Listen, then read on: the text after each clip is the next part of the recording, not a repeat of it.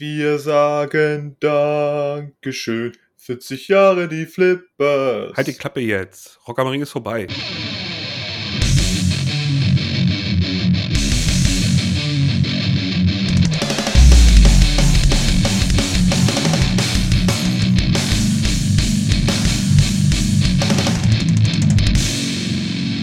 Ja, moin, moin und hallo. Hallo. Willkommen zur 24. Folge Hardmetall an diesem wunderschönen Sonntag. Es ist der 4.6. Wie geht es euch? Moin, sehr gut. Ich bin müde. Aber es geht mir sehr gut. Ich bin müde. Selbstverschuldet müde. Ja, das stimmt. Also keine, keine Werbung an dieser Stelle. Aber ich bin ja, bekenne mich schuldig, dass ich Vorbesteller bin. Des letzten erfolgreichen Action-RPGs einer nach einem Schneesturm benannten Firma und bin seit Freitag früh 1 Uhr mit gelegentlichen Schlafpausen dabei. Und es Ah. ist großartig. Ja, aber ich habe Bock auf heute. Und äh, das Thema von heute hat mich auch nochmal ganz kurz ein bisschen nostalgisch durch die Vergangenheit geführt. Ja, mich, mich auch tatsächlich. Ich habe richtig Bock drüber zu reden. Aber eins nach dem anderen. Wir fangen natürlich erstmal mit den Songs von der Playlist vom letzten Mal an. Ja, da musste ich auch erstmal gucken. Ist ja jetzt schon ein bisschen her. Wir hatten ja eine Woche, eine Woche Pause. Ja, wir hatten ja ein bisschen was zu feiern.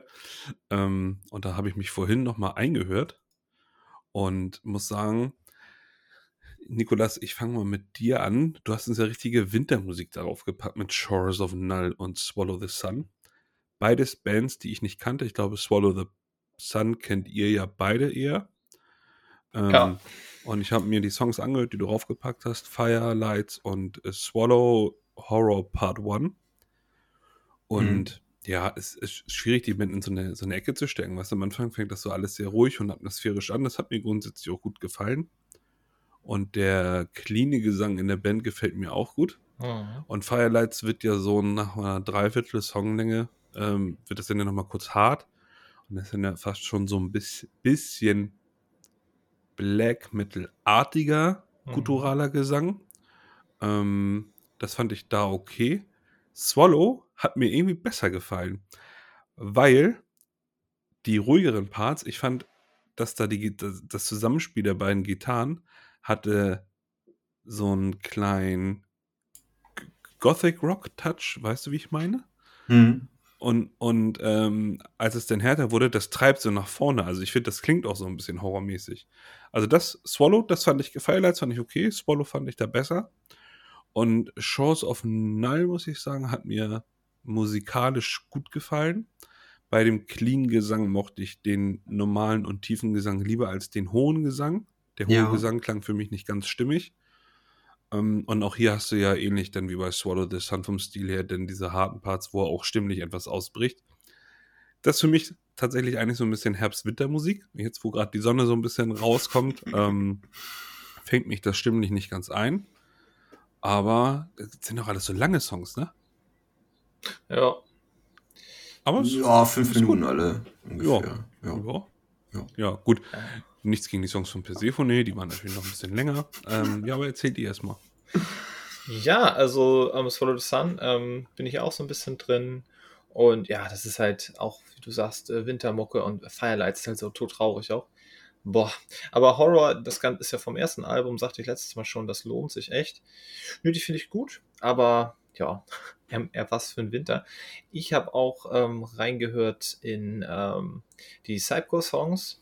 Ich hatte gar nicht mehr so im Kopf, dass die so hart sind. Das hat mir dann doch ganz gut gefallen. Hm. Ähm, fand ich gut. Wa- Was dachtest du denn in deinem Kopf, wie die sind? Dachtest du, das ist mehr so. Ja, nicht so hart halt. Ich hatte die nie viel gehört. El Elektrogeballer und so, ja gut, aber jetzt nicht irgendwie außergewöhnlich, aber die haben mir noch ganz gut gefallen. Ähm, man hört halt, dass das ein Deutscher ist, der Englisch singt. Das ist bei manchen deutschen Bands ähm, ein bisschen äh, hörbarer, aber schlimm ist es auch nicht, weil so ist es halt. Also, ich fand das jetzt beim Modern Talking ist mir das nie aufgefallen. Das stimmt. ähm, und Unearth fand ich aber auch gut. Da hat sogar der zweite Song, den du draufgepackt hast, Ähm, Mother Betrayal? Genau, äh, der erinnert mich am Anfang an die mittelalten In Flames tatsächlich auch von der Gitarrenarbeit her. Ja. Es ist gar nicht schlecht. Also da kann man vielleicht noch Cool. mal mehr von hören. Ich habe gesagt, die haben so einen kleinen Sch- Schweden-Melodeath-Einschlag. Ja. Ja. Ich hatte einfach mal ein, ich fand Unearth fand ich super. Ja? Also gerade weil dieser Mix aus diesem alten Anfangs 2000er Metalcore und diesem äh, äh, Melodic Death, das fand ich fand ich super. Cool, das freut ja. mich. Das freut mich. Ja, das wenn, wenn ihr da Lust auf mehr habt, hört euch gerne das Album mal an. Das ist gut. Ja, und dann habe ich ja da musste ich mir ja hier erstmal äh, einen Tee machen, die Augen schließen und Persephone hören. ähm, das war ja, da muss man sich Zeit für nehmen, aber das hat mir richtig gut gefallen, ohne Scheiß. Ich, ich finde das also musikalisch ganz stark. Ich mag die Taktwechsel, ich mag, wie das produziert ist, weil das nicht zu. Also, es ist schon sehr fein produziert und sehr clean wenn du weißt, was ich meine. Mhm, Aber es ja. ist jetzt nicht, dass du das, das Gefühl hast, dass die Gitarren ein bisschen an Unkenntlichkeit im Nachhinein noch verändert wurden. Ähm, haben, die, haben die ein Keyboard? Äh, ja. Ja, ist auch mit drin. Ergänzt sich prima mit den Gitarren, finde ich richtig gut. Und ähm, ich, ich glaube, mir gefällt Living Waves noch ein bisschen besser als The Majestic of Gaia. Ich werde es mir auf jeden Fall öfter anhören. Ich fand das richtig cool. Ich, ab und zu mag ich sowas ja mal, wenn ich auch mal so ein bisschen ähm, proggy drauf bin. Und äh, das hat mir richtig gut gefallen. Danke dafür. Gerne, da, da, passiert halt auch richtig was, ne? Ja. Und es ist halt nicht nur Geballer, man braucht zwei, drei Durchläufe, aber dann kommt so der, der Part, wo das so explodiert, sage ich mal. Ach, das ist, ach, ist richtig, richtig gut. Und ich soll auch noch ausrichten äh, von, vom äh, Number One Fan des Podcasts. Äh, sie war in Porto beim gleichen Konzert ähm, und sagt auch so, ja, Neoblivis Caris, die Violine manchmal ein bisschen anstrengend, aber per se von ihr auch sehr, sehr gut, hat ihr sehr gut gefallen. Ja, das kann ich beides nachvollziehen. Auch das mit der Violine in Teilen. Ja. Nee, aber schöne, schöne neue Sammlung für die Playlist, muss ich sagen. Ach, tipptopp, haben wir es schon? Ich denke. News-Ticker. Serverabsturz, kein Download-Festival am Hockenheim aufgrund zu geringem Vorverkauf. Was ist da los? Ähm, gerade läuft aktuell ja noch das Rock am Ring, welches auch nicht ausverkauft ist. Das ist, glaube ich, auch noch nie vorher gewesen, die Berichte vorab. Die hatten ja sogar kurz vorher jetzt noch eine Rabattaktion über Eventim, 30% günstigere Tickets für Rock am Ring. Das war schon außergewöhnlich. Aber jetzt geht es um das Download-Festival, was hätte Ende Mai, äh, Ende Juni stattfinden sollen. Und das wurde jetzt letzte Woche einfach abgesagt, nach dem Motto, ja, okay. zu viele Festivals, also das offizielle Statement geht in die Richtung, ähm, viele Festivals, organisatorisch klappt das alles nicht mehr so. Mehr oder weniger. Und ja, wahrscheinlich hm. zu wenig Tickets verkauft. Und aber dabei jetzt schon ein Line-Up oder so? Ja, ja, ja, ja, alles schon draußen. Warte mal, ich bin aber der Meinung, ich verwechsel ich das jetzt, hatte das Download nicht ein relativ starkes Line-Up? Ja, ja, der erste Abend Slipknot. Also ist, ja, ist, ist ja immer subjektiv, aber da waren schon bekannte Namen dabei. Ja. Warte mal, ich guck's mal, ich mach's mal kurz auf hier. Ähm, es sollte geben Slipknot Headline am ersten Abend, Uh, Rhythm Temptation, I Prevail, Lorna Shore, ähm, Wargasm, Malevolence am ersten Abend, Disturbed auch, Parkway Drive und am Samstag, 24. Juni, Volbeat und The Prodigy, Amon ja, Amarth, Creator Clutch. Doch, das sind doch alles, das sind doch alles starke Namen. Absolut. Deswegen, Absolut. das wundert mich jetzt. Also ich kenne, habe jetzt keinen Überblick über die Vorverkaufszahlen. Ja, die kriegt man auch so nicht raus, leider. Ich ähm, kann mir kaum vorstellen, dass bei diesem Line-Up die Zahlen so schlecht sind. Vielleicht wurde eine kritische Masse nicht überschritten. Das kann ja tatsächlich schon sein, weil wenn jetzt auch beim Rock am Ring 15.000 weniger sind und ich weiß jetzt nicht, wie viele da reingegangen wären, aber schon auch so 60.000 oder so hätte ich geschätzt, weiß ich nicht, ähm, mhm. dass die einfach eine kritische Masse jetzt noch nicht überschritten hat, vielleicht 30.000 oder so. Und dass sie dann gesagt haben, nee Leute, das kriegen wir nicht hin, wir kriegen das Geld nicht mehr rein, wir müssen das jetzt äh, absagen.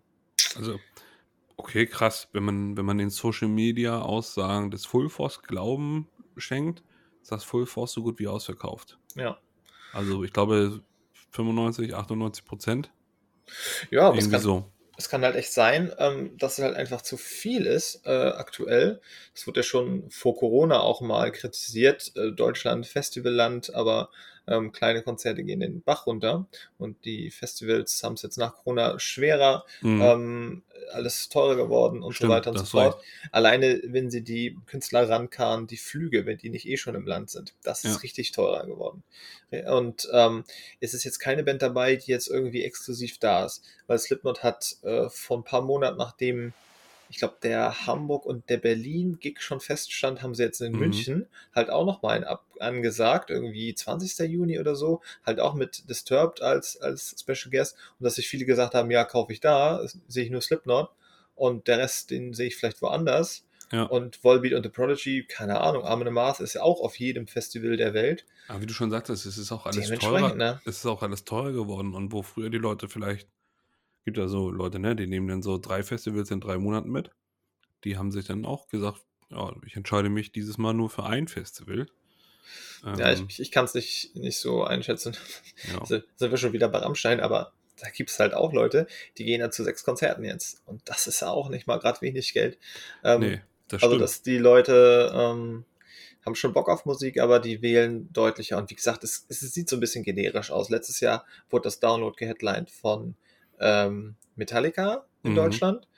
Das war auch im Livestream und so, war alles cool. Aber Mhm. dieses Jahr, jetzt ein Jahr später, sieht das vielleicht schon mal anders aus. Findet vielleicht eine kleine Konsolidierung im Festivalmarkt statt. Gucken wir mal. Du bist ja eh eher so der Konzerte-Typ. Ja. Was haben wir noch im Köcher? Äh, David in Love habe ich hier noch. Ganz schön disturbing, diese neue dating Oh. oh Gott, Alter, nee. Bitte, was? Ja, Worum geht's? David Draymond von Disturbed war bei Tinder. Deswegen Also ganz schön disturbing. Ja, weil es nämlich Oh folgendes. Also. Anfang, Anfang des Jahres kam die News raus, ja, hier Scheidung wird nichts mehr, sein Anwesen war auch zum Verkauf. Bisschen teuer für meinen Geschmack, naja. Und dann, er redet ja auch sehr viel. Und dann hat er gesagt, so, ja, er geht jetzt zu Tinder. Und eine Woche später, das habe ich glaube ich von Blubbermouth, die haben ja sehr viel so Gossip auch, Kram. Mhm. Und eine Woche später meinte er, Alter, ich bin wieder raus bei Tinder, das sind ja nur Bekloppte. ja, also paraphrasiert jetzt, aber ja, schade. Hoffentlich kriegt der David da äh, auf anderem Wege jetzt noch eine neue Partnerin. Also Dating-App war dann wohl nix. Ähm, dann noch eine News, die mich sehr abgeholt hat die Woche. Der Josh Marcus Hart, Abgang bei den Architects. Sei los, es gibt Gas. Ähm, Architects haben Anfang der Woche ein Statement rausgehauen. Ja, es hat sich schon ein bisschen angekündigt. Der Josh Middleton möchte nicht mehr und er ist jetzt raus. Aber alles gut und schaut im Winter mal bei der neuen ähm, Platte rein. Was macht er denn? Gitarre oder was? Ich ja, hab genau. das- Der hat ja den, den ursprünglichen Gitarristen ersetzt, der gestorben ist. Ah, okay. Ja. Das war an, an Krebs, ich habe seinen Namen vergessen. Hm, Und der war da ein paar? Jahre jetzt dabei. Tom, genau. Mhm. Ähm, und hat auch beim letzten Album federführend mitgewirkt, hat den Stil so ein bisschen auch in die Richtung gebracht.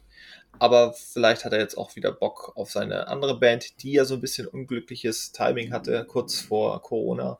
Äh, ein Mega-Album rausgehauen, konnte ewig nicht touren und jetzt haben die aber anscheinend wieder richtig Bock. Und man munkelt auch so ein bisschen so, ja, so die Ausrichtung war dann doch nicht seins. Er will wieder mehr Gitarrengefrickel, was er Mhm. ja sehr gut kann. Und auch wieder schreien mehr und das kann er halt bei Architects wohl so nicht. Ich glaube, da kann er sich nicht so komplett selber kreativ ausleben, weil die Richtung von Architects ja so ein bisschen, der Stil ist ja ein bisschen vorgegeben und ist ja deutlich anders als der von Silosis.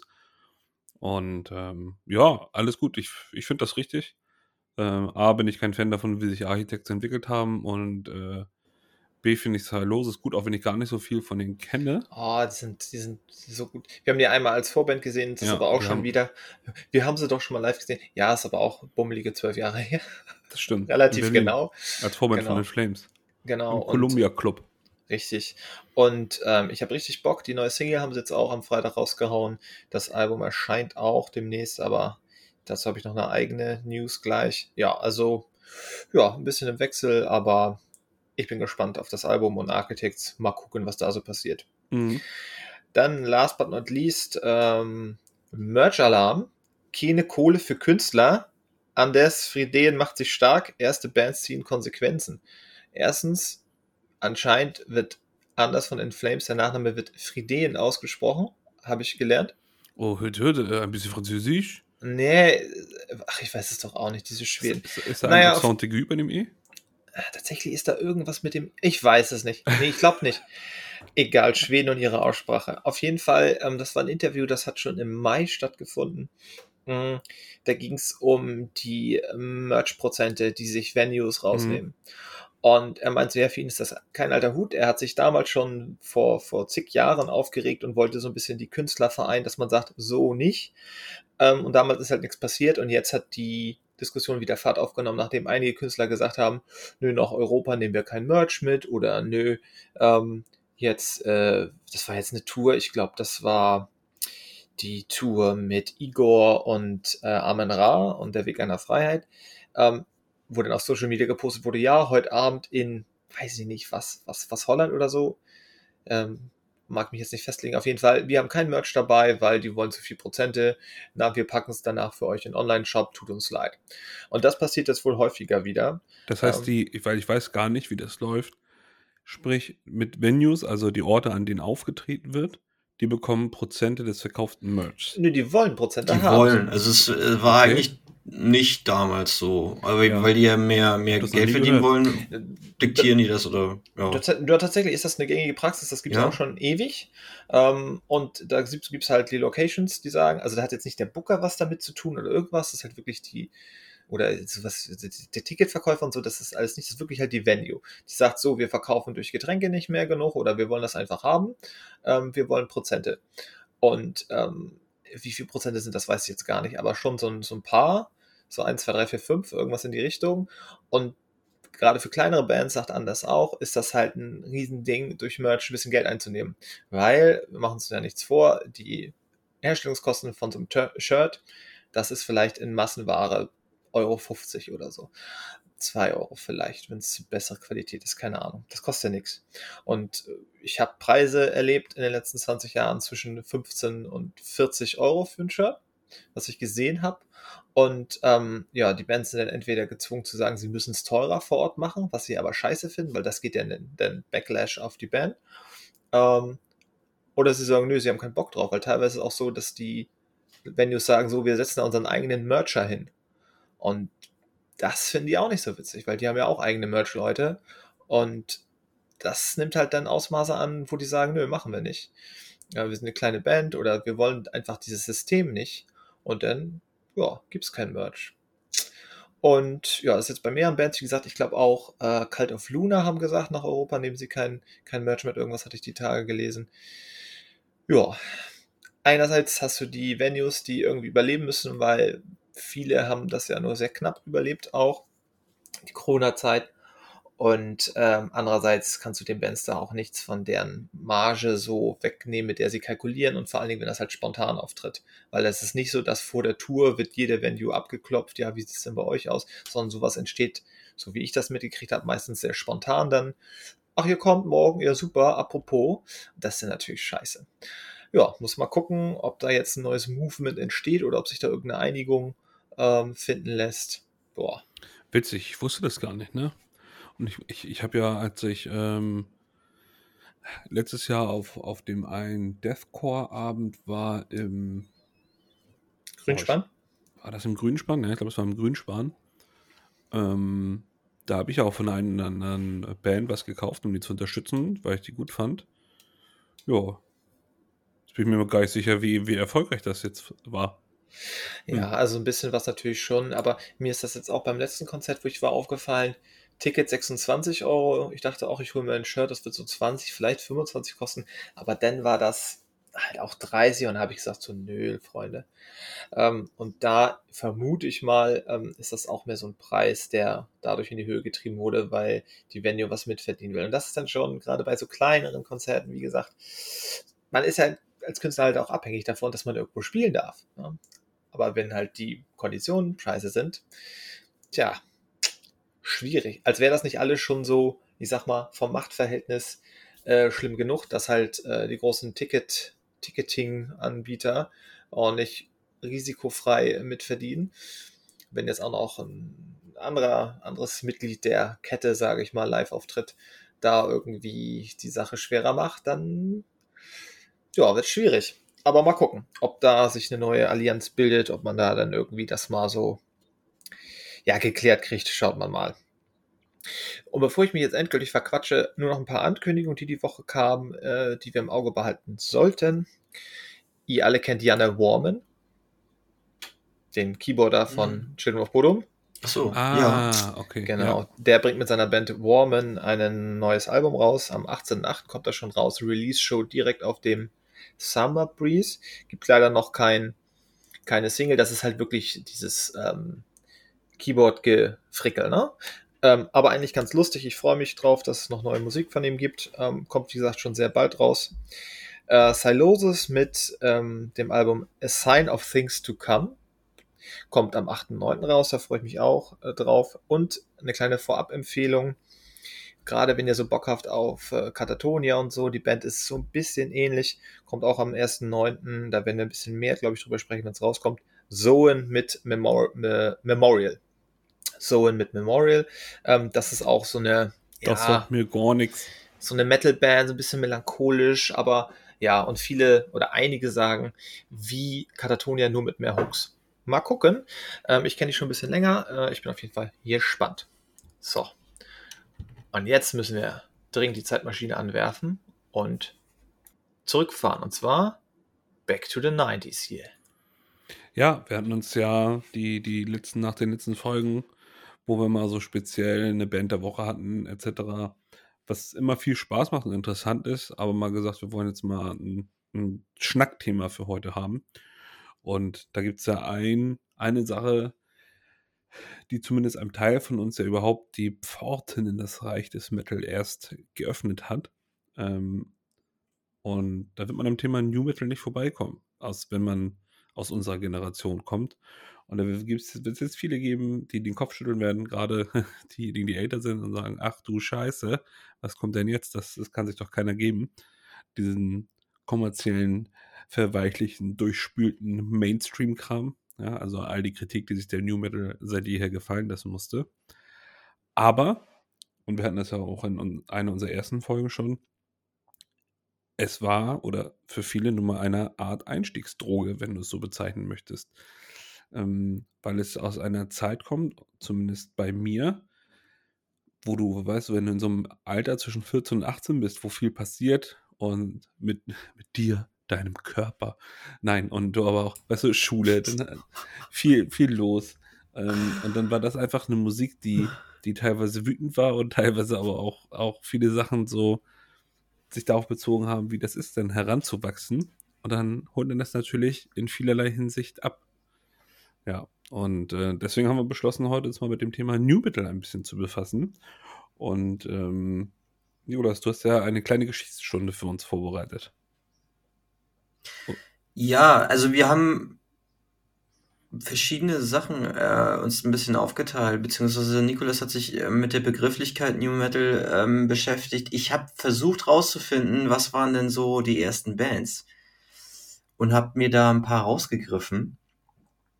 Ähm, ja. Ich kann einfach mal starten, oder? Du kannst gerne, kannst gerne starten. Wie, wie fing das Ganze denn an? Ähm, also, bevor jetzt richtiger, richtige New Metal Bands, die, die wir klar dazu äh, zählen könnten, ähm, rausgekommen sind, gab es immer mal wieder ähm, Hip-Hop-Größen, die irgendwie entweder ähm, Rock-Samples reingebracht haben, also wie Beastie Boys oder ähm, Cypress Hill oder so. Ähm, dann gab's ähm, verschiedene ja, Kollaborationen zwischen ähm, Hip-Hop-Größen und, und Rockbands. Ähm, nennen tue ich da einfach mal ähm, Anthrax und Public Enemy, die den Song Bring the Noise rausgebracht haben. Ja. Kennt ihr Ja. den? Ähm, ich habe ihn gerade nicht im Kopf, mir ist aber bekannt, dass die miteinander kollaboriert haben. Genau, und, und viele dieser Sachen gehen auf Rick Rubin zurück. Also Rick Rubin hat verschiedene Sachen produziert. Slayer, aber auch äh, Hip-Hop-Größen, ähm, ja, System of a Down, Linkin Park später. Also der, der war da umtriebig und der hat, äh, ja, hat sowas irgendwie möglich gemacht und ein bisschen, ein bisschen angeleiert. Und ähm, ja, also ich um, um Bring the Noise, die Song kenne ich eigentlich auch wieder durch irgendwelche Skate-Spiele. Also da habe ich ja schon die, die, in der zweiten Folge drüber geredet und der hat sich so ein bisschen eingebrannt, auch der Song bei mir. Aber ich würde ihn jetzt auch nicht so nicht dem New Metal zuordnen, weil es halt äh, ja eher grooviger ist, eher ein bisschen gechillter, also auch auch nicht so nicht so heavy auch von den Themen her finde ich. Also es ist ein, ist ein sehr smoother Song. Und ähm, dann habe ich mal weiter geguckt und habe jetzt als erste Band rausgegriffen äh, Rage Against the Machine. Ähm, genau. Die wurden 91 in äh, Los Angeles, äh, Los Angeles in Kalifornien gegründet und ähm, ähnlich wie alle Bands, die ich mir, also alle Bands, die ich heute rausgegriffen habe, kamen alle aus Kalifornien, alle um LA rum eigentlich. Ist ein und bisschen witzig, wie sich das manchmal auf so Gegenden bezieht, ne? Du hast so mhm. den, den Göteborg, Schweden Melo Death, dann hast Bay du so den Area Bay Thrash Area Metal. Thrash Metal, wollte ja. ich auch gerade sagen. Witzig, das ist, war mir gar nicht so bewusst mit, mit Kalifornien. Ähm, ja, krass. Wobei die Band Limbiskit nicht. Ja, okay, erzähl jetzt mal. Ich bin, ich bin genau, deswegen, also ich habe mir die jetzt wirklich als erstes, also 91 gegründet. Ähm, dann haben wir, ähm, genau. Und dabei sind äh, Tom Morello, den eigentlich fast jeder kennen sollte auf jeden Fall als Gitarrist und äh, Zac de la Roche als Sänger. Und der hat auch nebenbei gerappt oder keine Ahnung, beides gemacht. Und die Musik klingt ähm, ja, ist immer schwierig, New Metal typisch zu sagen. Eig eigentlich fast nicht, oder es klingt sehr funkig, es hat, ähm, ist sehr rhythmusorientiert, finde ich. Ja, und Funk ist tatsächlich in der ganzen Entwicklung auch ein wichtiges Stichwort. Das, da können wir später nochmal drauf zurückkommen. Ja. Ähm, die Texte sind eher so ein bisschen linksgerichtet politischer Natur. Und äh, ja, die haben jetzt keinen äh, klassischen New Metal DJ dabei. Alles, was so ein bisschen funkig oder abgefahren oder scratchig klingt, ist alles irgendwie über die Gitarren gemacht. Also Tom Morello hat da sein äh, Pedalboard ausgenutzt und hat hat äh, ja, ist, ist irre, was krass. er da raus rauszaubert. Ne? Ja. Hat man in der einen oder anderen Band dieser dieser Richtung, dass da viele und also nicht typische Gitarrensounds erzeugt werden. Also viel experimenteller Kram schon fast, wenn man, wenn man das so sagen möchte. Ähm, mein Nikolas sagt ja gleich noch was dazu, aber ich glaube, es ist auch schwierig, New Metal so zu kategorisieren. Ach, das ist, das ist ganz furchtbar. Ja. Ich habe da ein ähm, bisschen zu recherchiert. Ähm, ich kann es ja mal kurz versuchen. Das ist ich habe noch eine ganz kurze Frage. Welches war das erste Album von Rage Against the Machine? Das heißt, äh, Rage Against the Machine, das kam 1992 raus. Da war ich ähm, also self-titled, ähm, bekannt. Also Cover zeigt diesen ähm, äh, vietnamesischen Mönch, der sich selber äh, aus Protest ja, angezündet hat. Ja, klar, jetzt erinnere ich mich, ja. Ähm, Genau, war eigentlich sofort erfolgreich. Also die waren äh, sofort erfolgreich, haben vier Alben rausgebracht ähm, und haben sich dann, äh, 2000 ist der Sänger dann raus. Mhm. Dann hat, ähm, hat der Rest der Band hat äh, sich zusammengetan, ein bisschen mit Leuten von Public Enemy und von Cypress Hill. Mhm. Und haben ähm, unter dem Namen Prophets of Rage noch ein bisschen weitergemacht. Okay. Und eigentlich auch ganz cool, weil Tom Morello nimmt immer einen großen Teil ein, finde ich. Ja. Den hörst du sofort raus. Aber die haben halt, boah, die haben halt Hip-Hop-Größen dabei und da fehlt halt diese Grundaggression, finde ich, im, im Gesang. Ja, also. Ja. Meinst du jetzt bei Rage Against the Machine? Nee, aber später. Also ja. ohne, ohne den Sänger. Also äh, der, ohne den Sänger. Weil ich finde, der Sänger, der macht's schon aggressiv. Ja, ja, also bei, bei ihm, das ist so ein, so eine Empörungsaggression, der, ja. der screent ja jetzt nicht oder so. Nee. Ich, ich, ich konnte ja, ich konnte tatsächlich musikalisch nie viel mit Rage Against the Machine anfangen.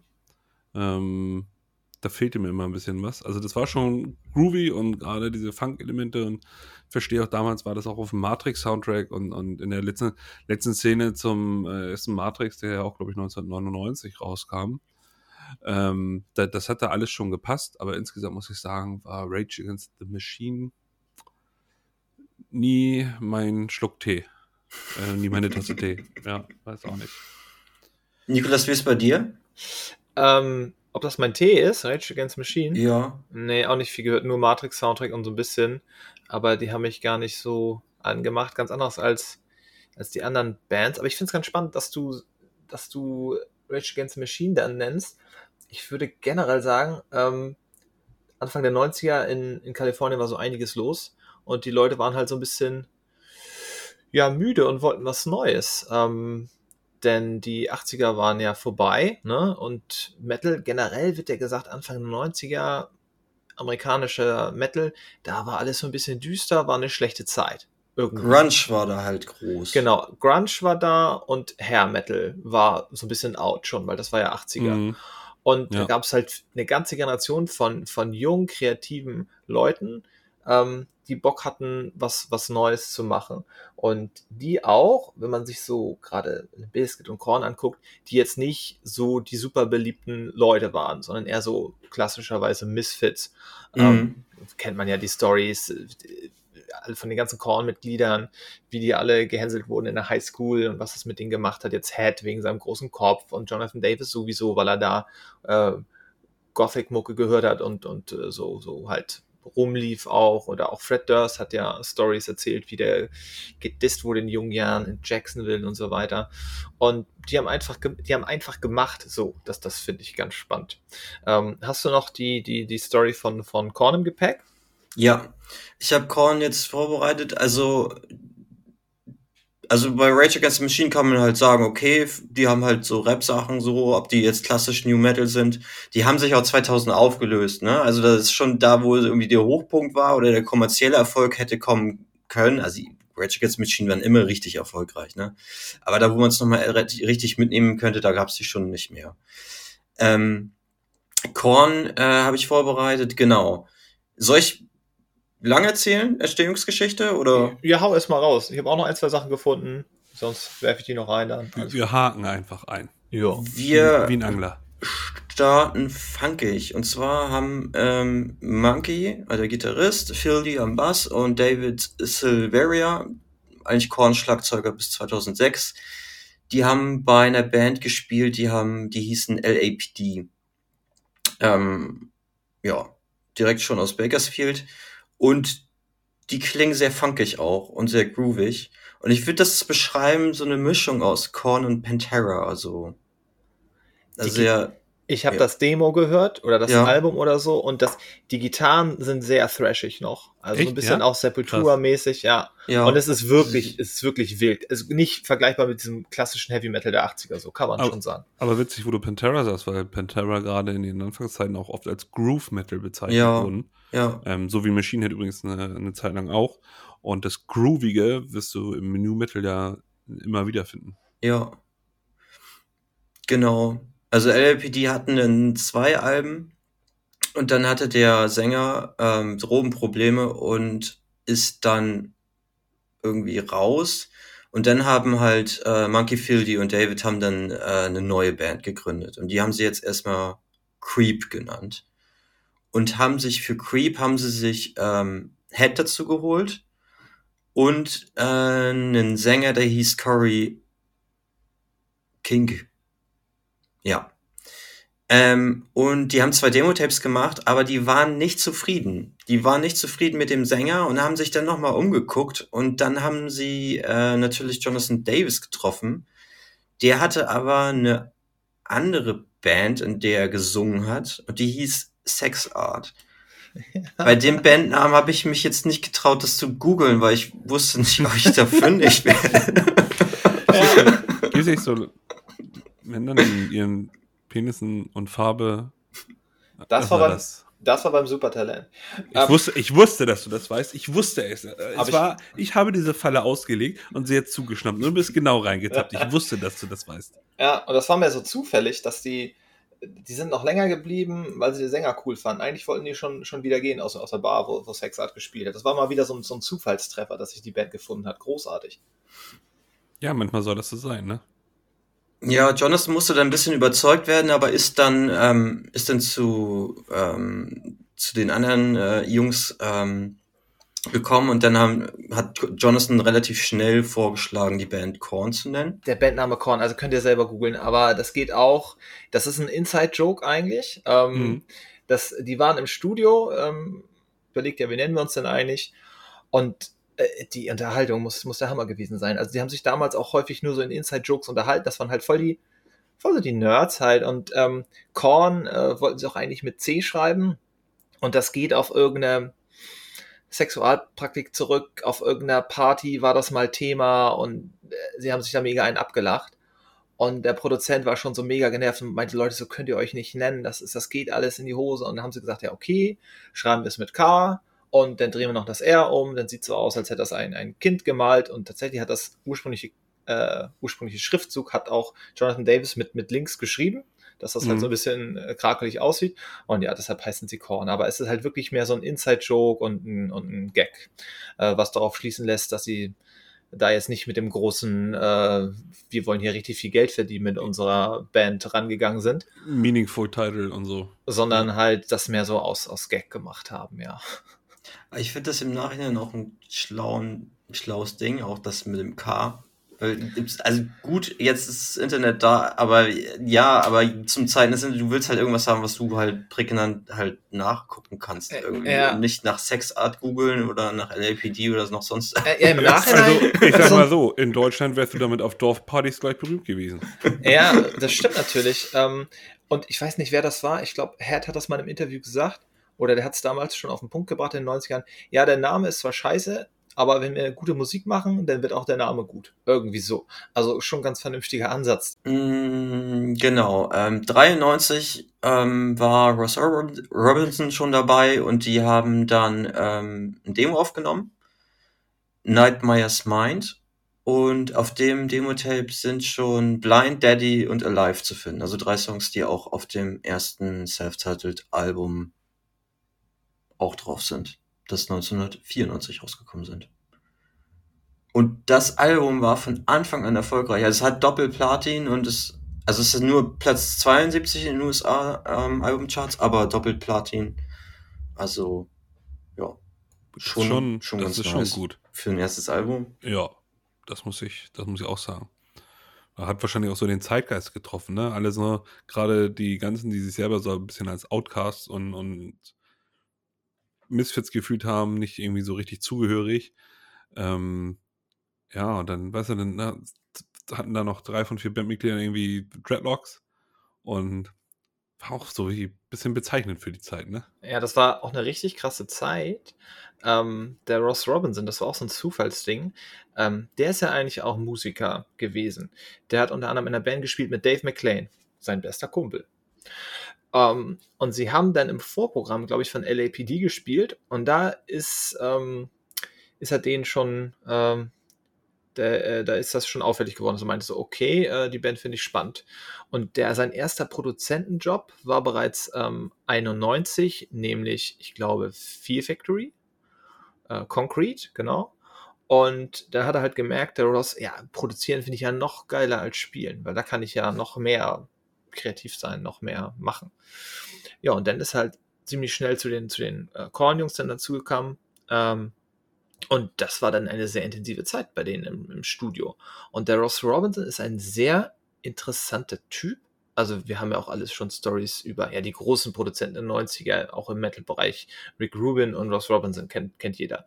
Und der Rick Rubin ist ja auch ein sehr spezieller Mensch und der Ross auch. Ich habe Interviews von dem gesehen, das ist so ein ganz ruhiger Typ. Der spricht ganz leise, mit so einer ganz ruhigen Stimme. Und ja, der schafft es aber, und das ist immer sein Ansatz gewesen, aus den Bands das Echte, das Emotionale rauszukitzeln. Und der hat die auch, der hat auch nicht locker gelassen, bis er das hatte. Also der hat auch teilweise so ein bisschen äh, ja, komische Methoden angewendet, um, um die Leute halt richtig um gerade den Sänger so richtig zu pushen. Und das war ja nur bei Jonathan Davis, dann, da hatte er viel, was er pushen konnte, weil Jonathan Davis Kindheit war ja auch alles nicht so prickelnd, dann auch später in der Schule und so weiter und so fort, da ist ja viel Schlimmes passiert auch. und darüber hat er halt gesungen. Und der Ross hat dafür gesorgt, dass das halt richtig emotional rauskommt. Und dem war das auch egal beim Produzieren, ob das jetzt mega perfekt wird, ob das alles stimmt. Er wollte schon eine saubere Produktion, aber das muss jetzt nicht mega perfekt äh, klingen. Er wollte aber die, die Emotionen daraus kitzeln. Und das hat er bei, beim Korn-Debüt wahnwitzig geschafft. Ähm, und das hat er auch noch ein paar Mal wiederholen können. Aber das war schon auch ein, ein Glückstreffer, dass sie da den Produzenten hatten. Ja, also ich, ja, das hörst du auf jeden Fall auf dem ersten Album. Das ist so heftig. Also, äh, keine Ahnung. Also auch dieses Ruffe, irgendwie, ich glaube, am Anfang von Clown ähm, zählen die so die Band an und beleidigen sich dann nebenbei noch. Das ist auch so klasse. Dann heult Jonathan irgendwann ähm, nach irgendeinem Track oder so. ja, bei, bei Daddy ganz schlimm, ja. Das hat ja, so gut wie nie live gespielt. Ja. Und ähm, ja, dann sind da noch irgendwelche ähm, so Familienstreitigkeiten und so mhm. reingeschnitten und ja, das, das wird man auch sehr, sehr viel in der Richtung produziert. Unter anderem ja auch eine der ersten Bands in die Richtung, die ich gehört habe, äh, Limp Bizkit nämlich. Da hat er ja auch das erste Album produziert, Three Dollar Bill, ja. Genau. Ähm, und, und auch generell, das merkst du so, dieses auch mal so Unterhaltung drin lassen oder dieses Rumgeblödel drin lassen. Ja. Das hat man zu der Zeit öfter gehört bei Bands, bei Bands in der, in der Richtung. Ja, ich, ich kann das echt empfehlen, mal Ross Robinson Interviews, da gibt es reichlich. Ähm, äh, sich das mal reinzuziehen, wie er auch über die alten Produktionen äh, erzählt, Anekdoten. Er sagt auch über Limp Bizkit, ja, die hatten einen Arbeitseifer beim ersten Album, das war Wahnsinn, irgendwie in drei Tagen sieben Songs. Und er sagt aber auch, ja, nach dem Album haben sie aber irgendwie aufgehört, irgendwie so strebsam zu sein. Oder, mhm. auch, oder auch beim Slipknot-Debüt, ja, da hatte er dann schon einen Ruf weg und war auch, glaube ich, bei Roadrunner direkt angestellt und durfte im Prinzip machen, was er will. Und dann hat er auch gesagt, okay, mit, mit Slipknot, er meinte auch, das waren äh, die absoluten, ähm, die absolute, äh, was sagt er, ähm, Soldaten waren das, die sind reingekommen, haben alles mhm. rausgehauen und der hat die da auch richtig gepusht bis zum geht nicht mehr und äh, bei denen äh, ging es halt auch richtig um was, die wollten unbedingt dieses Debüt kostet was es wolle, die hatten kein Geld, die haben ja. sonst wo gepennt, das war alles richtig, richtig am Limit sozusagen. Und er meinte ja, auch, dieses, dieses, rein, ne? dieses rohe, dieses, dieses, dieses echte, ähm, was er bei einigen Alben geschafft hat, also auch beim Slipknot-Debüt und ähm, auch bei, bei Roots äh, von Sepultura, da sagt er, das, ist, das wollte er immer haben, das hat er geschafft. Aber äh, er ist tatsächlich aus dem Metal-Bereich schon, schon seit ewigen Jahren raus, macht so ganz anderen Kram, weil er meinte halt auch, irgendwann war das Thema durch und viele haben halt dann die New Metal-Elemente genommen und haben halt perfekte Alben oder so produziert, aber da war halt nichts mehr mit Emotions und, und Seele und so. Und dann war das für ihn das Thema durch. Naja. Aber nochmal zusammengefasst, Korn-Debüt gemacht, äh, Deftones-Debüt gemacht, ähm, Sepultura Roots, Limp Bizkit erstes Album und Slipknot erstes Album. Das ist schon, das ist schon heftig. Das ist erstmal ein Portfolio, das musst du auch mal haben. Ja. Ja, witzig, wie, wie ähm, Korn ja auch eigentlich älter zum Beispiel als ein Biscuit waren, aber ein Biscuit für mich die war für mich die erste, der erste Berührungspunkt mit, mit New Metal, damals durch das Musikvideo zu Take a Look Around. Ja, Mann. Äh, auf, auf, als MTV noch Musik gespielt hat.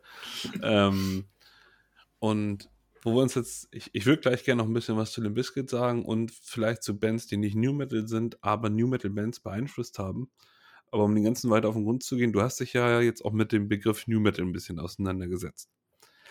Erzähl doch mal. Das ist tatsächlich gar nicht so gut dokumentiert. Es gibt ein Buch, äh, das heißt irgendwie ähm, wie aus äh, Old School Metal New Metal wurde oder so. Das nimmt das Ganze geschichtlich so ein bisschen auf. Ich konnte jetzt aber spontan keine Kopie finden, aber ich habe das versucht zu recherchieren. Das Internet ist voll von Fragen. Ja, wo kommt das denn her? Wo kommt das denn her? Und überall steht eigentlich, ja, Korn sind New Metal, waren die erste New Metal Band. Ja, aber haben die sich so bezeichnet? wie, wie kam das? Nee, haben sie nämlich nicht. Und auch in den ganzen Reviews bis so Mitte der 90er war immer von Alternative Metal die Rede oder sogar Post-Metal. Da gibt es tatsächlich einen Typen ähm, bei Reddit, der hat auch gesagt, äh, zu, äh, da wurde auch die Frage gestellt, wo kommt das her? Und er meinte, ja, ich habe hier die Metal Hammer aus Mitte der 90er, alle Jahrgänge. Da sagt keiner New Metal. Das, ist, das kam erst später, halt erst um 2000 rum, als dann Linkin Park kam. Da war das dann ein fester Begriff. Und da ist dann ja auch ähm, dokumentiert, dass Jonathan Davis das richtig scheiße fand, als dann Untouchables kam ja, wie, ja, New Metal geht doch weg so. ähm, und tatsächlich der Begriff, aber noch mit einem E und einem W äh, geschrieben, tauchte das erste Mal aus, äh, auf von einer Rezension eines Cold Chamber Albums äh, Mitte der 90er. Da wurde was von New Metal gesprochen. Und dann hat sich das so verselbstständigt zwischen den äh, Journalisten und wurde dann irgendwie ein Genrebegriff. Aber anfangs hat da noch keiner drüber gesprochen. Ähm, und auch in den ersten Reviews, wie gesagt, äh, nix New Metal, sondern eher so, ja, was Alternatives, was, was, was anderes halt als der klassischen Heavy Metal, der in den 90ern so ein bisschen tot war. Ja. Das ist ganz spannend. Und es gibt auch dazu dann natürlich die die ganze Schwemme, die dann losging, Anfang, äh, Ende der 90er ging es ja schon los, äh, was es alles für Bands gab. Und so richtig gekickt ähm, wurde das ganze New Metal-Thema durch das Ozfest tatsächlich das wusste ich auch nicht. Ähm, das Ozfest war das erste Festival so richtig in Amerika. Da war das für die völlig neu. Wie ich kann an zwei Tagen hier 30 Bands sehen. Wo gibt es denn sowas? Die haben quasi angefangen, Festivals zu machen. Und das war ja auch so eine kleine Tour. Ich glaube, zwei, drei verschiedene ähm, äh, Orte gab es, wo das Ostfest äh, stattfand. Äh, und da hatte ja Slipknot legendären Auftritt. Korn waren da und so weiter und so fort. Ähm, und die haben das dann halt auch richtig, äh, richtig groß gemacht, das Ganze. Mm. Und dann, nettes Interview auch von, von Des Ferreira, der ist ja, der, der sagt ja auch, was er, äh, was er, was er denkt, so.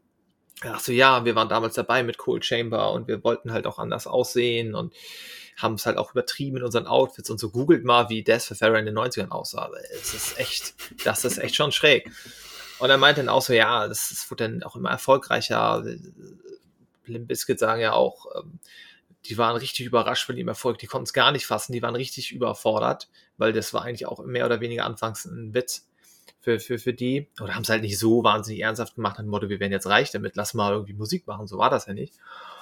Und ja, dann wurde aber auch ähm, gesagt von, von, von Daz in dem Interview, ja, dann kam 2000 so eine Band mit einem Release und die hat es quasi für alle anderen zerstört, in Anführungszeichen, weil die waren aus dem Stand weg so erfolgreich, ähm, dass das nicht wieder eingeholt werden konnte. Und dann ist quasi die Szene so ein bisschen implodiert.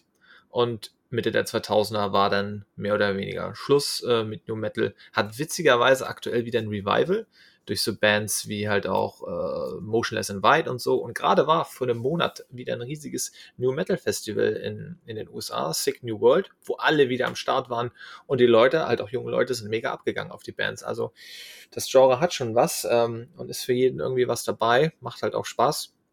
Aber ja, der Begriff, wie gesagt, äh, der ist noch wie, der ist noch da, aber mhm. es ist halt ähm, ja eine Genrebezeichnung im Endeffekt ähm, entstanden durch äh, dadurch, dass die Reviewer, die Journalisten mussten halt irgendwie eine Bezeichnung finden für es dieses muss, neuartige Ding. Es muss ja alles eingeordnet werden. Ja. Du weißt doch, wie es mit ist. Es muss, jede Band braucht eine Bezeichnung. Die, den Bands selber ist das ja oft egal, die wollen einfach ihre Musik durchziehen, ne?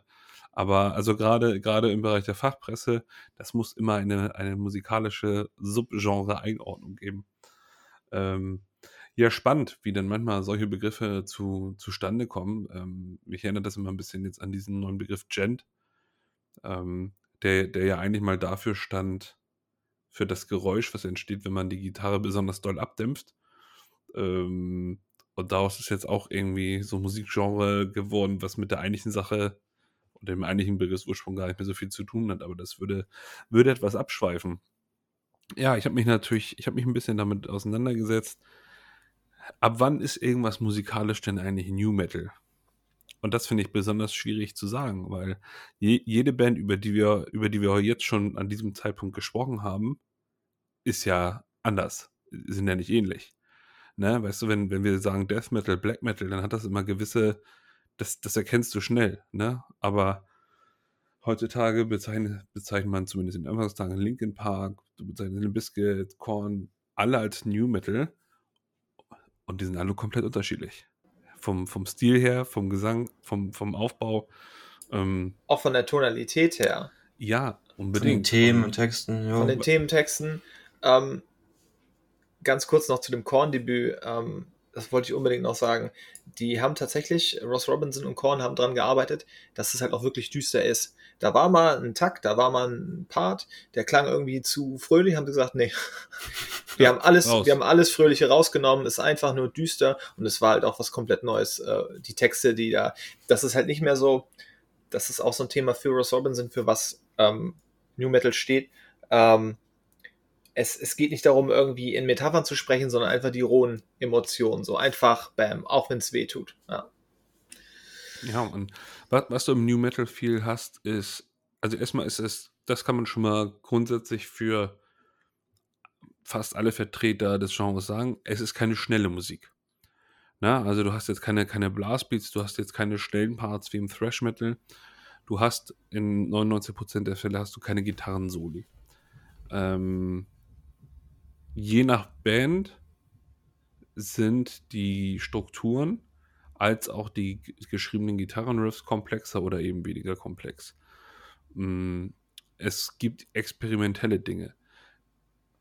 Der Bass, ja, wo oft du, du belächelst ja zum Beispiel den, den Bass immer, ähm, weil er ja eigentlich nur für so ein, für so ein Hintergrundgeräusch sorgt. Aber gerade zum Beispiel, gerade bei Limp Bizkit und bei Korn mhm. haben die Bässe eine tragende Rolle. Bei Korn ist es dieser Slap Bass, den du auch im Funk oft findest, den Fili da spielt.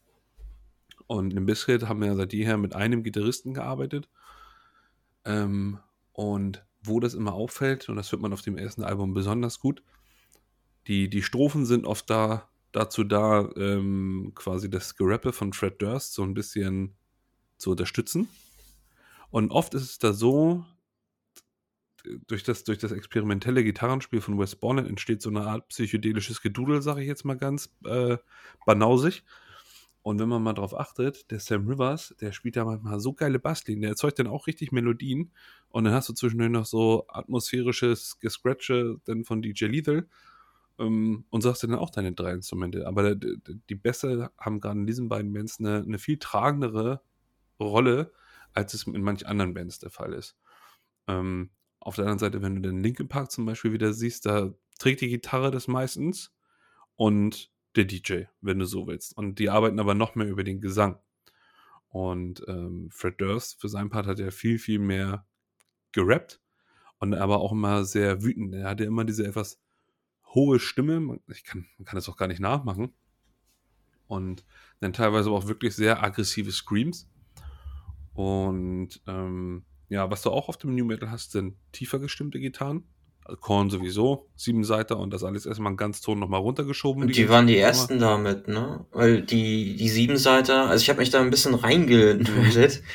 die ersten sieben Seiter, die in Serie gegangen sind, waren von Ibanez und die kamen erst irgendwie 1990. Und Korn waren ja. die ersten, die das sozusagen nicht äh, genutzt haben, um jetzt noch mehr filigranes Spiel zu machen, sondern um das Ganze halt tiefer zu stimmen. Ne? Ja. Also Kannst, also kannst du natürlich auch auf einer, auf einer, auf einer Sechsseiter so tief stimmen.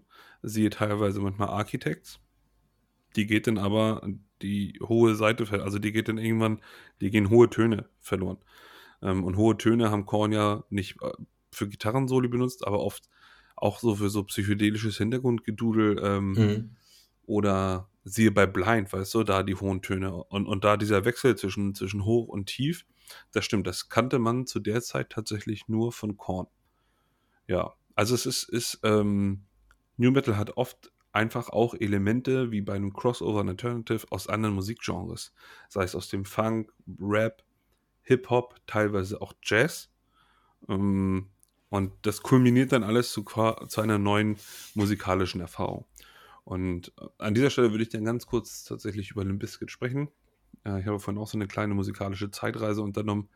Sei nur ganz kurz dazu gesagt, dass das Gründungsjahr ist 1994 und äh, die kommen nicht aus Kalifornien, sondern aus Florida. Und zwar Jacksonville. Und ähm, ja, das Ganze fing tatsächlich auch so ein bisschen mit Fred Durst an, wie du schon sagtest, alles so ein bisschen Outsider-mäßig. Der schon damals, ich glaube, in zwei oder drei verschiedenen Bands so ein bisschen Musik gemacht hat. Das war aber alles so von mäßigem Erfolg gekrönt. Ähm, und nebenbei hat er Rasen gemäht und als Tattoo-Artist gearbeitet. Und ähm, ja, das war aber schon immer ein großer Fan von, von Breakdancing, Hip-Hop, Punkrock und Heavy Metal.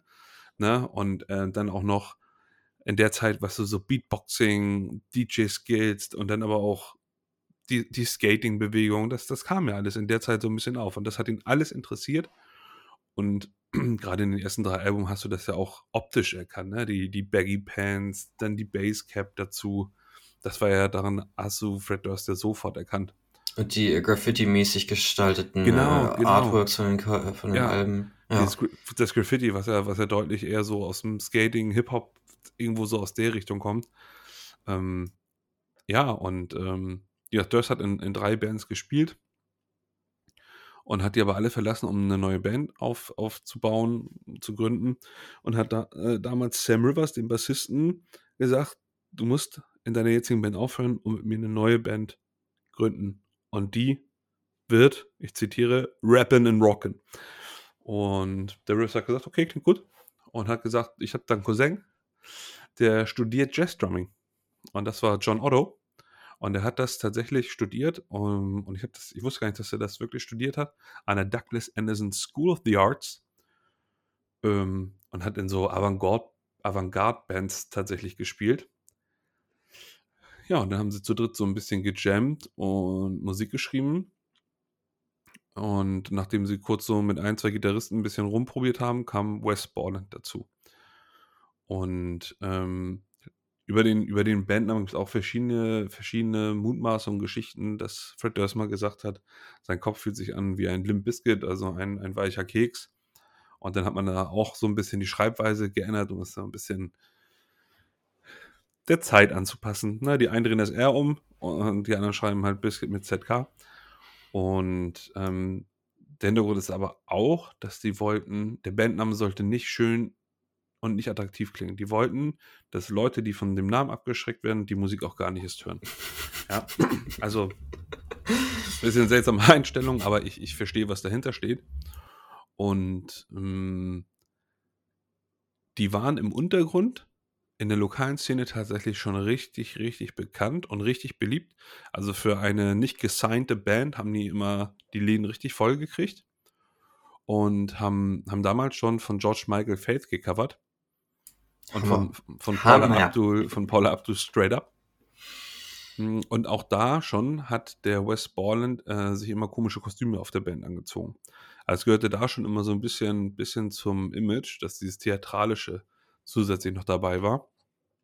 Und ja, sie haben aber nie zu dem Zeitpunkt den ähm, Sprung geschafft zu irgendeiner A&R, also ne, Artist and Requisition Abteilung von irgendeinem Label, diesen Sprung zu schaffen, um dann wirklich mal auch äh, einen Deal zu kassieren. Und ähm, dann war es aber so, dass Korn tatsächlich in der Stadt waren und Vorband waren für Sick of It All. Und da hat Fred Durst einfach mal die Initiative in die Hand genommen und hat die eingeladen. Hat gesagt, lass uns Bier trinken, ich tätowiere euch. Und ähm, das war, seine Tattoo-Skills waren wohl nicht so die besten. Und es gibt ja auch diese Geschichte, dass er den Bassisten im Suff nicht Korn tätowiert hat, sondern Horn. Äh, ja, und hat ihn, äh, hat aber die Möglichkeit genutzt. Also er hat sich quasi erst auch ein bisschen betrunken gemacht und hat ihm dann ein Demo gezeigt. Und auf diesem Demo waren drauf die Songs ähm, Pollution, Counterfeit und Stalemate. Was alles drei richtig starke Songs vom ersten Album sind. Und Korn haben einfach gesagt, wisst ihr was? Ihr kommt jetzt einfach mal auf zwei Touren mit. So, die hatten noch keinen Deal, noch gar nichts. Und ähm, das hat ihnen natürlich aber ermöglicht, einer breiteren Masse bekannt zu werden. Und ähm, dann haben sie halt überlegt, okay, wie können wir unseren Sound noch so ein bisschen verfeinern, noch ein bisschen besonderer werden. Äh, und Wes Borland hat gesagt, ein zweiter Gitarrist kommt mir hier nicht ins Haus, das findet nicht statt. Und haben einen DJ dazu gehört, und zwar DJ Lethal, der vorher bei der Hip-Hop-Gruppe House of Pain war. ja, und das soll jetzt, der Rest ist Geschichte. Soll es dazu jetzt auch äh, erstmal tatsächlich sein. Und ähm, ich möchte ganz kurz ein bisschen was zum, zum ersten Album sagen. Ich habe Limp Bizkit ja kennengelernt mit dem dritten Album, so wie die Masse in unserem Alter, denke ich mal auch. Ähm, ich sagte das ja eben schon mit Take a Look Around, was ihn natürlich eine große Bekanntheit geschafft hat. Ein Mission Impossible, auch so ein Blockbuster. Und dann bist du als Band natürlich, wenn du den, den Titelsong dazu schreibst, auch so ein bisschen berühmt. Und dann hatten sie ja noch Metallica mit Disappear zusätzlich dazu. Und 1997 haben sie Three Dollar Bill Y'all rausgebracht. Und das Album ist tatsächlich auch das aggressivste Album der Band. Ähm, einmal was, was den Gesang vor allem angeht. Es ist sehr roh produziert. Da haben wir wieder den, den Ross Robinson-Touch. Mhm. Und der wollte zum Beispiel auch erst gar nicht, dass das Faith-Cover darauf kommt. Und er hat auch am Anfang hatte er das Gefühl gehabt, dass West Borland die Band überhaupt nicht ernst nimmt. Und die sind aber im, im Rahmen dieser Aufnahmen sind die sehr zusammengewachsen. Und äh, wir sind ja in den Ross Robinson gekommen. Auch da war Fieldy wieder der tragende Charakter. Der hat nämlich dem Ross Robinson das Demo in die Hand gedrückt. Und ja, so kam das dann. Und haben sie halt viel gemacht. Und ja, was kann man zu diesem ersten Album sagen? Und ich kann das immer nur wieder betonen, musikalisch gesehen ist, ist, ist Linkin Park vielleicht das Eingängigere, aber Limp Bizkit haben jetzt nicht unbedingt 0815 einfache Musik gemacht. Wes Borland hat oft sehr, hat das immer, finde ich, sehr gut hinbekommen, in den, in den Strophen Fred Durst für den Gesang Platz zu lassen und hat das Ganze oft so mit psychedelisch angehauchten Gedudel unterlegt, um dann zum Chorus hin immer die harten Riffs aufzupacken. Ähm, und das Ganze begleitet von dem Drumming von John Otto und du merkst halt, dass der, dass der im Jazzbereich tätig war. Ne? Dann kommt hier nochmal so ein kleines Fill, da nochmal was. Und, und sein Drumming ist super groovig. Das ist, äh, sind teilweise schon Hip-Hop-Beats.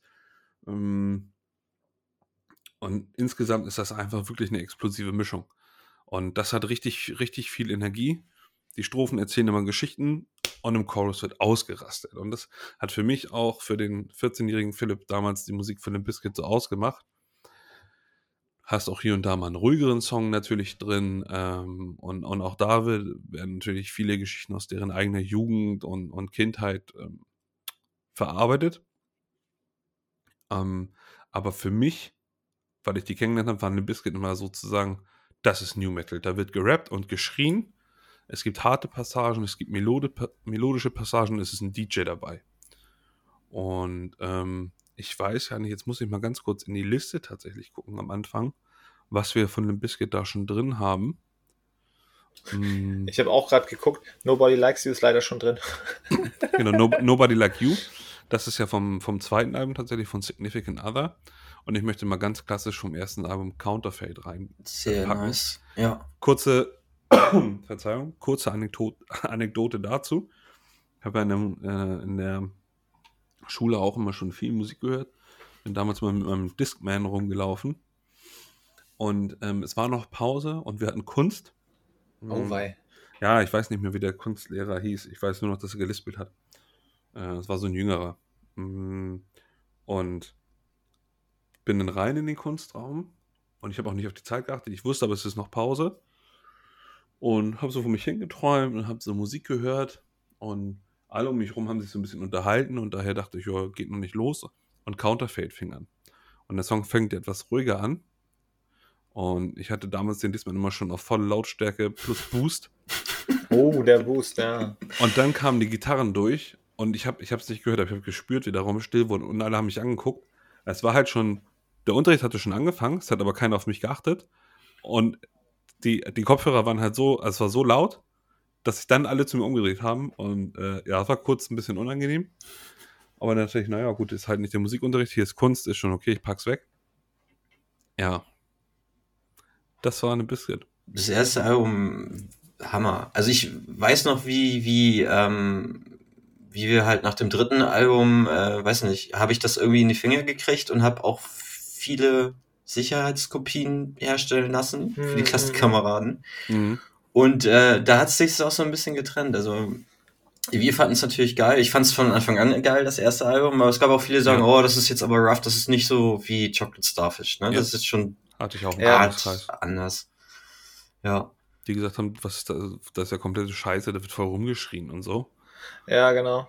Und das ist wieder der Punkt. Ähm, Linkin Park war ja nachher die Band, über die haben wir ja schon gesprochen, aber die muss man halt auch nennen, ähm, auf die konnten sich alle einigen. Auf die konnten sich alle einigen. Ich zitiere da gerne meine Schwester, sie sagt, ja, ganz gut, aber müssen die so schreien. Und da merkst du schon. Also es ist nicht so, dass sie Ja. Musik, ist ja nicht so, dass sie Musiklehrerin wäre, aber leider da nicht so breit aufgestellt. E egal, auf jeden Fall, da merkst du aber schon, was das mit den Leuten gemacht hat. So, eine Biscuit, klar, so ein bisschen die räudigen Underdogs, Korn sowieso sehr speziell ähm, aus damaliger Sicht. Heute auch noch, würde ich sagen, die ersten Alben definitiv. Ähm, aber Linkin Park, das lief ja überall, damit konnte, das konnte jeder hören und ähm, war halt aus dem Stand instant mega erfolgreich. Und äh, um da nochmal einzuhaken von vorhin, das war es dann ähm, für die ganzen kommenden Veröffentlichungen tatsächlich für viele Bands, weil das halt so ein wahnsinniger äh, Druck dann war und weil das dann so eine breite Mainstream-Phänomen dann war, hatten die anderen Bands halt große Probleme. Unter anderem ist ja dann äh, Limp Bizkit äh, fast äh, komplett kaputt gegangen. Ich habe das gelesen, Results My Very, mega teuer produziert, mega das Ding, kompletter Flop, kompletter Flop. Und Das war auch ein bisschen scheiße. ja, und als dann Behind Blue Eyes im Radio lief, oh oh, Ja, aber irgendwie war das Thema dann, dann erstmal durch, weil irgendwann wurde es dann halt auch generisch und ähm, das ist ja dann ja, du hast ja immer ein Problem. dann so diese Wellen, ne? Auch gerade mit der Metalcore-Welle kamen ja auch viele Bands, die dann auch nicht nichts Besonderes waren insofern, also die mal ein paar coole Songs hatten, aber dann auch nicht durchhaltefähig, nachhaltig gut waren. Ähm, und ähm, nicht umsonst im Internet, also gerade bei Wikipedia gibt es auch das Kapitel der kommerzielle Niedergang des New Metal. Und äh, fast alle Bands haben sich da ja auch irgendwie weiterentwickelt. Also es scheint nicht nur für den, nicht nur für, für uns als Hörer so eine Art Einstieg gewesen zu sein, sondern auch eine Art Einstieg für diejenigen, die anfangen, harte Musik machen zu wollen, aber jetzt nicht klassischen Metal spielen wollen. Na? Und ähm, ja, also ich, ich muss auch sagen, die, die ersten drei Limp-Bizkit-Alben finde ich richtig stark. Dann hat mir tatsächlich, also bei dem, bei dem äh, Re Remix-Album, New Old Songs, da wusste ich schon, das wird kein hartes Album. Hatte in Teilen aber auch noch was. Dachte ich, okay, hab jetzt mal gemacht. Ich finde zum Beispiel den Remix von Rearrange ziemlich gut. Und dann hatte ich Results May Vary in der Hand und ich war schon skeptisch. Neuer Gitarrist, Wes Borland ist gegangen, Streit innerhalb der Band. In 80% der Fälle wirkt sich das halt auch negativ auf die Musik aus. Meiner Erfahrung nach. Und da war das auch so. Also Eat You Alive war noch ein cooler Song. Und dann gab es noch ein, zwei, drei, wo ich sage, das kann man mal hören, aber insgesamt war das Album eher meh. Und es war mir auch zu soft produziert. Das hat nicht geböllert. Na, und, und diese, du hast einfach gemerkt, dass Wes Borland nicht mehr da war. Diese Mischung aus, aus bedrohlichen, psychedelisch angehauchten, ruhigen Gedudel und dann die Backpfeifen-Riffs, das äh, fehlte da einfach. Und er ist ja zurückgekehrt, aber ich muss auch sagen, auch äh, Golden Cobra oder wie es heißt und ähm, Still Shitty, nee, wie Still Sucks, das hat mich alles nicht mehr so abgeholt. Es kann auch sein, dass ich mich natürlich verändert habe, aber das, das ist mir dann alles zu wiki wiki und Hm, ich weiß ja, nicht, ich beschreiben vielleicht, vielleicht ein bisschen zu gewollt. Ähm, Kann man sagen, ich finde das äh, letzte Limp Bizkit Album, tatsächlich war es ja so ein Überraschungsding. Kam ja äh, Halloween 2021 raus. Ist jetzt aber mehr so ein, so ein Snack, würde ich sagen.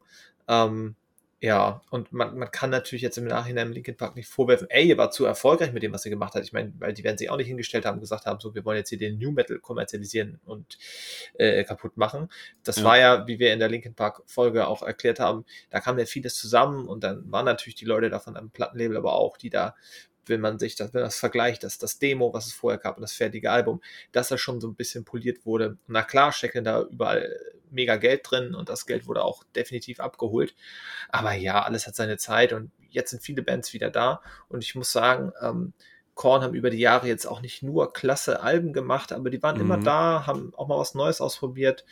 Ähm, da sage ich ja auch, alle zwei Alben sind, sind eigentlich relativ stark, die sie so die letzten 15, 16 Jahre rausgebracht haben. Das letzte Korn-Album ist stark und die davor waren eigentlich auch okay. Also sind immer noch da. Ja. Tatsächlich, Korn, eine Band, die auch darunter leidet, will ich jetzt nicht sagen, weil die haben alle genug Kohle gemacht, die ihren Peak tatsächlich so 2000 hatten. Das wird überall geschrieben.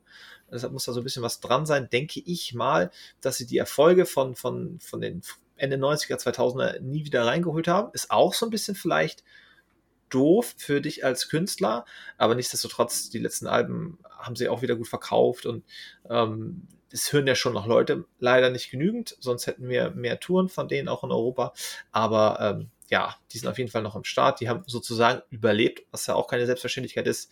Die allermeisten äh, Bands von damals sind weg. Manche kommen gerade wieder. Zum Beispiel eine Band, die auch damals in dieser, die will ich nur noch kurz erwähnen, in dieser Schwemme hochgekommen sind, Adema. Witzig, dass du sagst. Ich habe mir hier ein paar Bands aufgeschrieben, die ich gleich gerne noch erwähnen möchte, weil wir reden irgendwie immer so ein bisschen über beim Thema New Metal, weißt du, Korn, ein bisschen Linkin Park und ein bisschen Slipknot. Und Adema ist auch dabei. Der war auf dem Soundtrack zu Mortal Kombat Deadly Alliance für den GameCube. Das ist ein guter Song, tatsächlich. Wenn wir heute über New Metal sprechen, na klar sind denn so diese, diese paar Namen da drin. Ähm, es gibt auch so ein paar Bands, die habe ich nicht gehört, die tauchten bei der Recherche aber unweigerlich auf. Cold Chamber zum Beispiel. Die, die erste Band von, von Death Farah vor Devil, und das ist ja nun deutlich andere Musik als Devil Driver.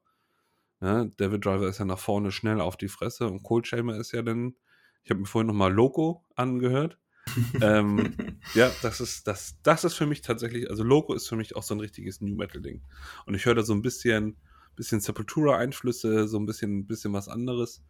Ähm, jetzt, und jetzt möchte ich nochmal so ein paar Namen droppen. Ich habe äh, vorhin nochmal, Spotify hat auch so eine New Metal-Playlist. Ähm, kennt ihr Kitty?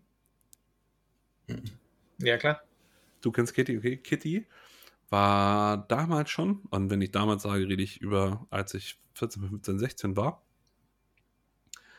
eine Band, die nur aus Frauen besteht. Und die haben damals auch Metal gemacht. Also teilweise auch härter. Da werd, ich, ich werde da mal einen Song in die Playlist packen. Ähm, Brackish müsste es gewesen sein. Der hat mich, der hat mich schon gut abgeholt. Ähm, und ja, dann hatten wir Ininho, sollte auch bekannt sein. Ja, auf jeden Fall. Ja. Aber schon live gesehen nochmal. Ja, Ja, gro groß, großer heftig. Vertreter des New Metal Genres mit südamerikanischen Einflüssen. Ähm, Ja. Klasse sind auch durch die. den spanischen Hintergrund. Äh, Adema sagtest du schon. POD. oh ja. Ja, Gibt's, die. gibt's mittlerweile auch wieder. Ja, ja. Und, die kommen auch aus, Kali auch aus Kalifornien. Ja, Das ist dann schon so Second oder Third Wave, wie man so schön sagt. genau, die, die kamen so danach mit, aber ich muss also gerade POD. Die Ähm, waren aber früher am fand die Stimme Start. großartig. Die waren großartig. erst 2000 erfolgreich mit Satellite, aber die haben schon 92 Ach so. ähm, sich gegründet. Dann haben sie 94 Snuff the Punk rausgebracht, 96 Brown. Überleg mal, die haben sich vor einem Biscuit gegründet. Mhm. Und die, die haben die, gerade die alten Alben, die sind schon. Die Ja, schon manchmal braucht es so ein bisschen unterschätzt, aber auch sehr nicht erfolgreich gewesen mit den Radio-Hit, ja. ersten. Aber Ja, äh, bei manchen kommt das dann halt erst später, ne? ja. Ähm, Stained. Stained hat man nachher auch dem New Metal auch wieder da. Mit einer Kannte- sehr geilen Single. Man kannte nur die ruhigen Sachen live und wenn du den Rest vom Album gehört hast, dann war das auch härter. Ja. Ich habe mich beim Lesen immer gewundert, weil ich habe mich da, ich kenne auch nur Ja. die ruhigen Sachen. Habe ich immer gewundert, dass es zugeordnet wurde. Denn zum Beispiel, ich weiß, also gerade in den Anfangszeiten wird Disturbed dem auch ein bisschen zugeordnet. Das finde ich aber musikalisch Mhm. gar nicht. Schwierig. Ja, nee.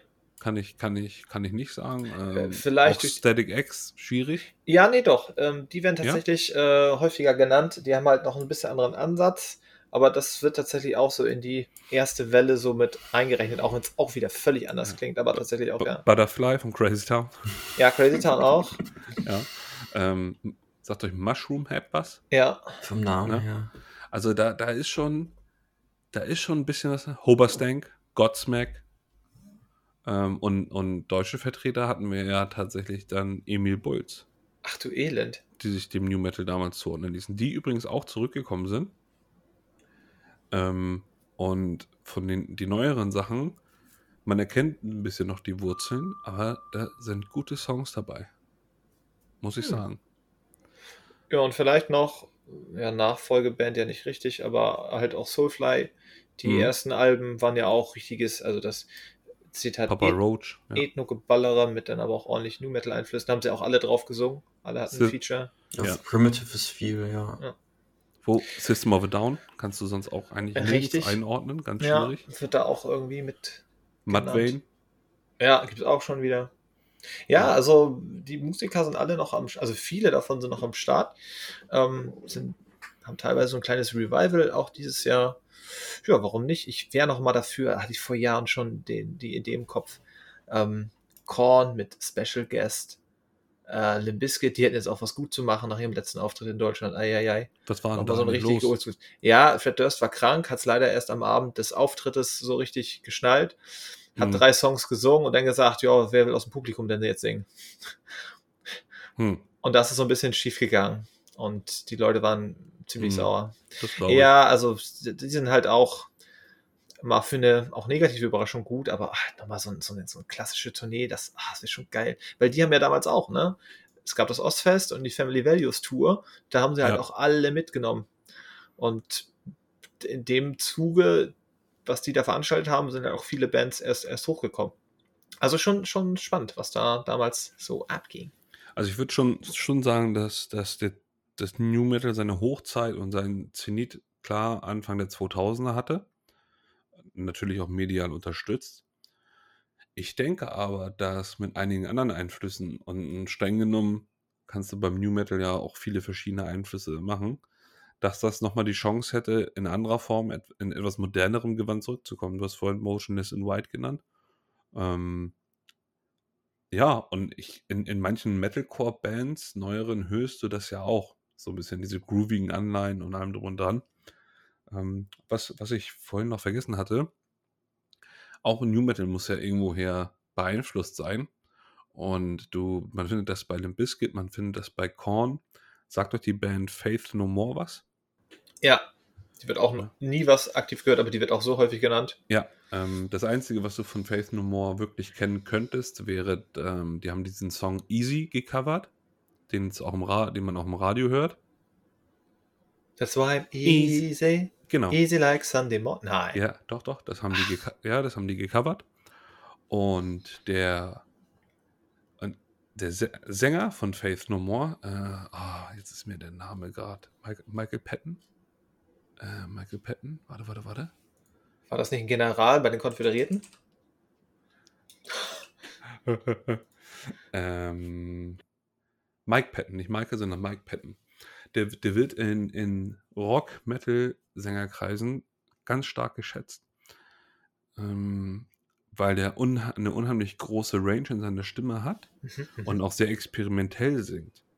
Und ähm, ich finde, so ein bisschen erinnert mich Jonathan Davis an. Natürlich ist Jonathan Davis wesentlich härter in dem, was er tut. Mhm. Aber der wechselt sich auch so ab zwischen ausdrucksstarken Gesang und dann eher so ein bisschen, weißt du, flüstern, ruhig, etc.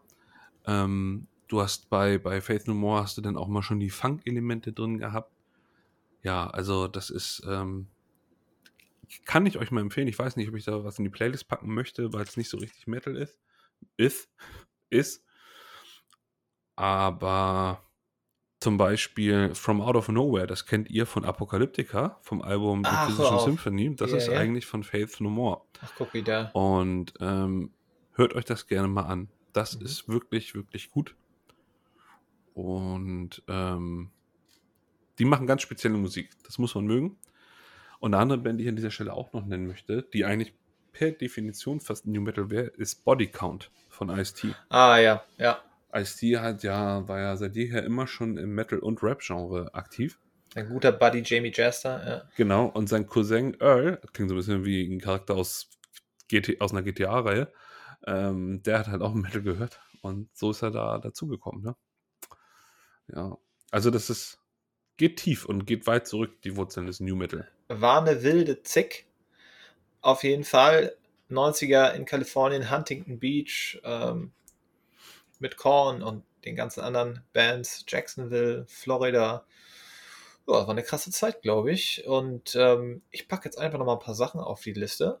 Ja, unbedingt. Good God von Korn, finde ich super, muss rauf. Liebe ich, zweites Album, Life is Peachy. Dann ein wildes Ding, wo die auch alle bei der Aufnahme nicht ganz so fit waren, sage ich mal. All in the Family von Follow the Leader mit Fred Durst dabei. Das ist schon sehr speziell, aber ich mag's.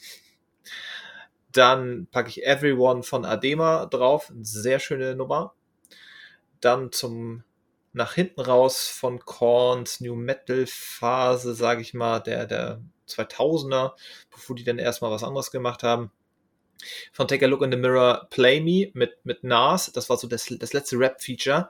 Ist rough, ist ein bisschen anders, aber ich mag das gerne. Und ja, weil es so der letzte Track von denen war, bevor die erstmal in den Untergrund gehen mussten, so wie Fred Durst sagte, einfach nochmal Eat You Alive, weil das war damals noch, noch gut. Damit mache ich den Deckel drauf, was meine New Metal Tipps der Woche sind, aber ich würde euch doch noch gerne, weil ich vorher noch drüber geredet habe, vom kommenden Album von Silosis, die aktuelle Single Poison for the Lost mit draufpacken. Einfach nochmal was was Schönes für Nacken nach hinten raus hier. Ich bin gespannt. Ich habe mich gerade doch dazu entschlossen, einfach aus Gründen der musikalischen Bildung, damit ihr wisst, was ich meine, euch einen Faith No More Song in die Liste zu packen. Also ich hatte ja vorhin schon von Limp Bizkit nochmal Counterfeit reingepackt. Von Kitty werde ich Brackish draufpacken. Das ist so ein bisschen einfach Oldschool-Änderung. Und von Faith No More werde ich euch den Song Midlife Crisis reinpacken. Und hört euch den mal an und achtet mal auf die Art des Gesangs. Und wenn ihr diese Art des Gesangs drei Nummern härter macht, finde ich, da kommt man stilistisch doch ein bisschen bei Jonathan Davis raus. Ähm, ja, und ist tatsächlich auch wirklich ein guter Song. Äh, ist eigentlich mehr so ein bisschen rockig als äh, metalig, aber gehört geschichtlich einfach dazu. Nikolas, was hast du noch Schönes? Ähm, Songs. Ich war gerade ein bisschen abgelenkt, denn der Nachbar meint, er muss hier die Klingelanlage auseinanderfummeln. Am Sonntag. Ja. Und Gut. Hängt da mit irgendwelchen losen Treten und ja, Grüße, Grüße gehen raus an den Nachbarn, der ja. soll sich schämen. Ähm, ja, ich möchte ein bisschen was draufpacken. Ich habe, ähm, Philipp, hast du noch was vom Korn draufgepackt? Nee, Nikolas hat sehr viel Korn draufgepackt. Ne? Nikolas hat Korn draufgepackt. Bei mir gab's Limbiskit, Kitty und Faith No More. Okay. Ich pack was drauf von Rage Against the Machine, pack ich drauf Bullet in the Head vom ersten Album. Mhm. Ähm, von Korn will ich eigentlich auch noch was Altes. Sollen wir uns mal was aussuchen vom ersten Album? Du, gerne. Mm. Da ist, glaube ich, auch noch gar nicht so viel in der Playlist. Ja, mach Clown. Das ist der Hammer. Ja, nehme Clown. Oh, ich liebe das erste Album, ne? Das ist alles geil. Nehme Clown. Ähm, Und zeitlos. Ja. Ähm, dann packe ich noch was von POD, was altes drauf. Wahrscheinlich South Town oder so. Ja. Mm, nee, ich pack drauf von POD Snuff the Punk. Das kenne ich tatsächlich gar nicht. Aus ähm, bildungstechnischen Gründen. Ja. Okay.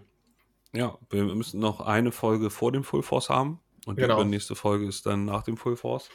Mal schauen. Ähm, Da freue ich mich drauf. werde das Cool. an, an dieser Stelle schon mal ankündigen. Ich werde mal gucken, ob ich vielleicht ein, zwei Gäste für die Full Force Folge Ja, auf jeden Fall. Die können erzählen, Ja. wie du dich so benommen hast, aus deren Sicht.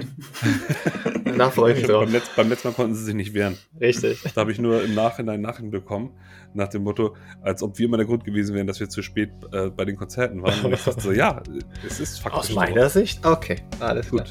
Es war wunderbar und man hätte bestimmt noch viel tiefer in die, in die Geschichte gehen können, aber wir haben schon wieder anderthalb Stunden rum. Ähm, und ich muss jetzt wirklich, wirklich noch echt dringend Diablo spielen. Was?